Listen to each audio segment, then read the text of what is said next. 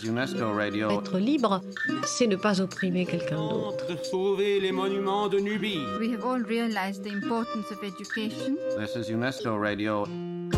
Bonjour et bienvenue sur le podcast du courrier de l'UNESCO, une émission de la chaîne UNESCO. De la culture à l'éducation, en passant par les sciences et bien d'autres thèmes, ce podcast sera votre fenêtre sur le monde. Aujourd'hui, nous nous intéressons à une revue qui, depuis plus de 70 ans, raconte la diversité du monde et fait résonner la voix des intellectuels et des artistes d'où qu'ils viennent, le courrier de l'UNESCO. Un récit d'Agnès Bardon, réalisation Emmanuel Rudowski. Bonjour. Ça va? Ça va? Oui, super. Donc on va découvrir des archives du courrier. Allez, on est prête. On va peut-être ouvrir les- celles qui concernent directement le, le courrier. Oui. Moi. Une photo du courrier. euh, Ces photos sont très intéressantes parce qu'ils montrent euh, les rédacteurs du courrier en action. Donc, euh, Sur une photo en noir et blanc tirée des archives de l'UNESCO, on voit six hommes en costume cravate penchés sur un bureau envahi de papier. Elle a été prise en 1954 dans les locaux de l'hôtel Majestic à Paris, où l'UNESCO avait pris ses quartiers avant d'emménager dans son siège actuel. Ces six hommes forment la toute première rédaction du Courrier de l'UNESCO, un magazine né en 1948 et dont la notoriété et la longévité n'ont pas beaucoup d'équivalent dans l'histoire des publications institutionnelles. Il est vrai qu'au fil des numéros, le magazine a publié des contributions ou des entretiens avec tout ce que la seconde moitié du XXe siècle compte d'intellectuels, de scientifiques, d'artistes ou d'écrivains. On peut citer parmi beaucoup d'autres Césaire, Tagore, Truffaut, Kiarostami, Borges, Le Corbusier, Alain Maboncou ou, plus récemment, Véronique Tadjo ou Yuval Noah Harari. Ce destin particulier tint au fait que l'UNESCO, bien que né d'une institution, a su être autre chose qu'une publication interne. Dès l'origine, le magazine s'est donné pour mission de refléter l'actualité du monde et le débat d'idées à travers une diversité de points de vue. C'est ce qu'explique dans un entretien à la radio de l'UNESCO Jean Groffier, chargé de la diffusion du courrier. Cette archive date de 1954.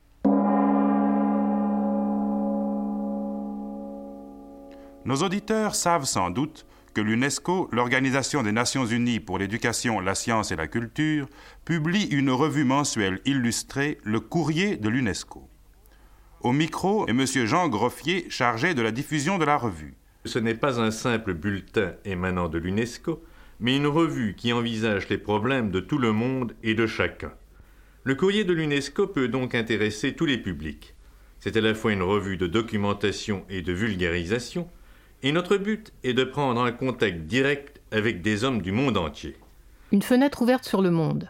Cette vision doit beaucoup à un homme, son fondateur, le journaliste américain Sandy Kofler, qui a dirigé la revue pendant presque 30 ans, de 1948 à 1977.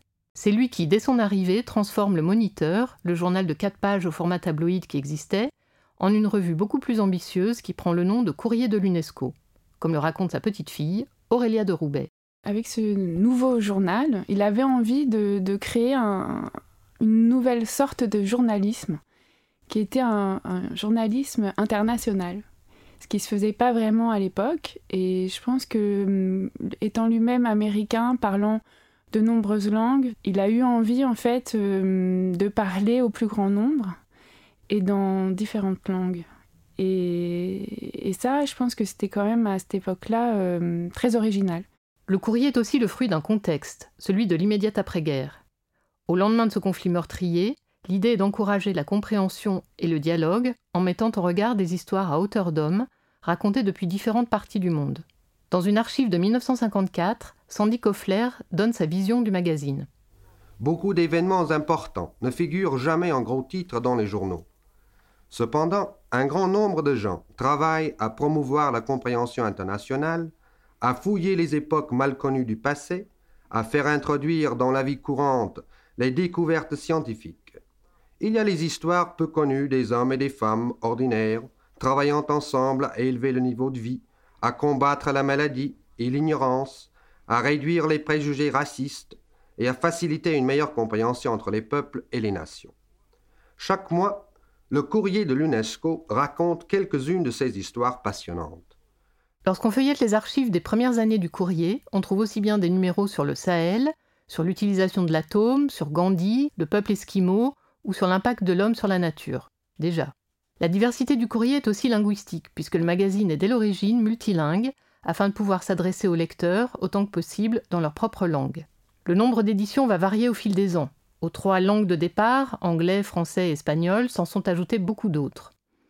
Au plus haut, à la fin des années 80, le magazine comptera 35 versions linguistiques, parmi lesquelles le swahili, le farsi, le chinois, le basque, le tamoul ou encore le braille. Son tirage flirte alors avec les 500 000 exemplaires. La plupart des éditions ne sont pas réalisées à Paris. Elles sont prises en charge dans les pays qui en font la demande, comme l'explique Yasmina Sopova, qui avant de devenir la rédactrice en chef du magazine jusqu'en 2019, était chargée au début des années 80 de sa version macédonienne depuis Skopje. Alors à cette époque, on était loin d'Internet et même des ordinateurs. On recevait euh, des, des films. C'était de très grands panneaux tout était prêt et le texte était soit en français, soit en anglais. Bon, en Macédoine, il venait en français à cause de moi parce que je parlais, maîtrisais beaucoup mieux le français que l'anglais.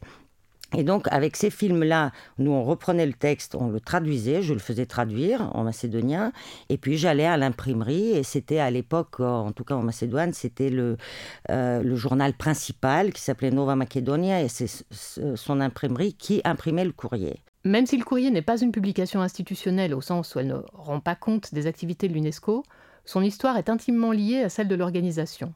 Cela l'oblige à tenir compte des sensibilités des États membres, ce sera notamment le cas pendant la guerre froide. En même temps, c'est justement parce qu'elle est l'émanation d'une organisation internationale que la revue sera pendant des années l'une des seules à franchir le rideau de fer. Yasmina Sopova. Les pays communistes en Europe de, l'Est et en général dans le, bloc euh, communiste, ce qui était intéressant, c'est que c'était considéré comme un journal qui ne peut pas faire de mal, et d'un, mais que, qui, d'un autre côté, apportait énormément d'informations dans tous les domaines de compétences de, l'UNESCO et avec une, grande liberté d'expression. Euh, ce qui fait que, euh, ça marchait pour les deux côtés. Ça marchait pour l'UNESCO et ça marchait pour l'État membre.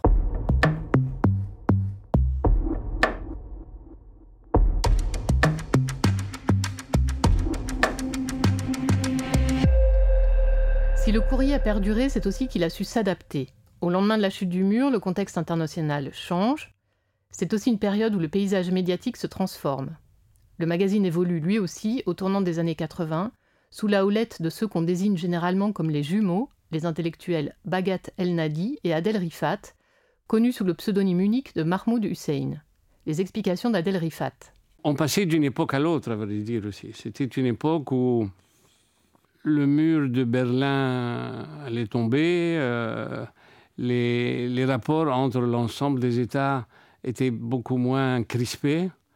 Euh, avant, il y avait quand même l'obligation de tenir compte de certains thèmes que l'Est ne voulait pas qu'on traite et d'autres thèmes que l'Occident préférait traiter. Il y avait enfin toutes ces rigidités qui ont sauté. Et c'était vraiment un moment, d'ailleurs, qui a donné le titre d'un de nos thèmes, le temps des libertés. Quoi. Il y avait, on sentait une liberté plus grande. Il y avait de très très grands changements euh, quand on pense à ce qu'était le courrier euh, au lendemain de la guerre, au moment où Sandikov a créé la, formule. On avait besoin de trouver une autre manière de montrer la complexité et la complémentarité des cultures dans le monde. Et c'est pour ça qu'on a choisi des thèmes à partir de thèmes différents, on demandait à des intellectuels euh, ou des artistes ou des savants dans dix pays différents de traiter le même thème euh, sous différents angles, bien sûr. Et c'est ça qui a donné vraiment la, la, nouvelle personnalité du courrier. Malgré une rémunération assez modique, le courrier publie dans ses colonnes les plus grands intellectuels et artistes, comme s'en souvient Bagat El Nadi. Le courrier avait son prestige quand même dans le monde.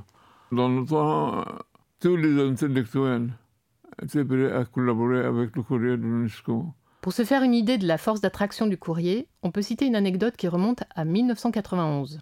Le grand écrivain colombien Gabriel García Márquez, lauréat du prix Nobel de littérature, se trouve de passage à Paris. Très sollicité par la presse, il décline toutes les demandes. Toutes les demandes sauf une, celle du courrier, auquel il accordera un grand entretien. Près de 75 ans après sa création, le courrier de l'UNESCO, et c'est déjà une prouesse, existe toujours. C'est vrai, il n'est plus exactement le même qu'en 1948, déjà parce qu'il paraît tous les trois mois, et non plus euh, de manière mensuelle, en six langues, anglais, arabe, chinois, espagnol, français et russe. Il ne dépend plus aujourd'hui du budget général de l'UNESCO, mais des contributions volontaires de ses États membres. Et puis s'il existe une version papier qui est disponible sur abonnement, c'est désormais en ligne et via les réseaux sociaux que la revue rayonne. Enfin, et c'est une différence importante avec l'équipe des débuts, sa rédaction est désormais uniquement féminine. Ce qui ne change pas en revanche, c'est qu'il continue de cultiver la diversité en traitant les sujets à travers des éclairages régionaux, comme il le fait dans ses derniers numéros sur les neurosciences et la traduction. Et donc, en continuant à laisser ouverte la fenêtre sur le monde. Voilà, c'est la fin de cet épisode. Merci de nous avoir écoutés. Si ce podcast vous a plu, n'hésitez pas à en parler autour de vous ou à le partager. Nous vous donnons rendez-vous le mois prochain pour un nouveau numéro. En attendant, vous pouvez vous abonner gratuitement au courrier de l'UNESCO et nous suivre sur nos réseaux afin de découvrir encore plus de contenu et ne manquer aucune de nos actualités.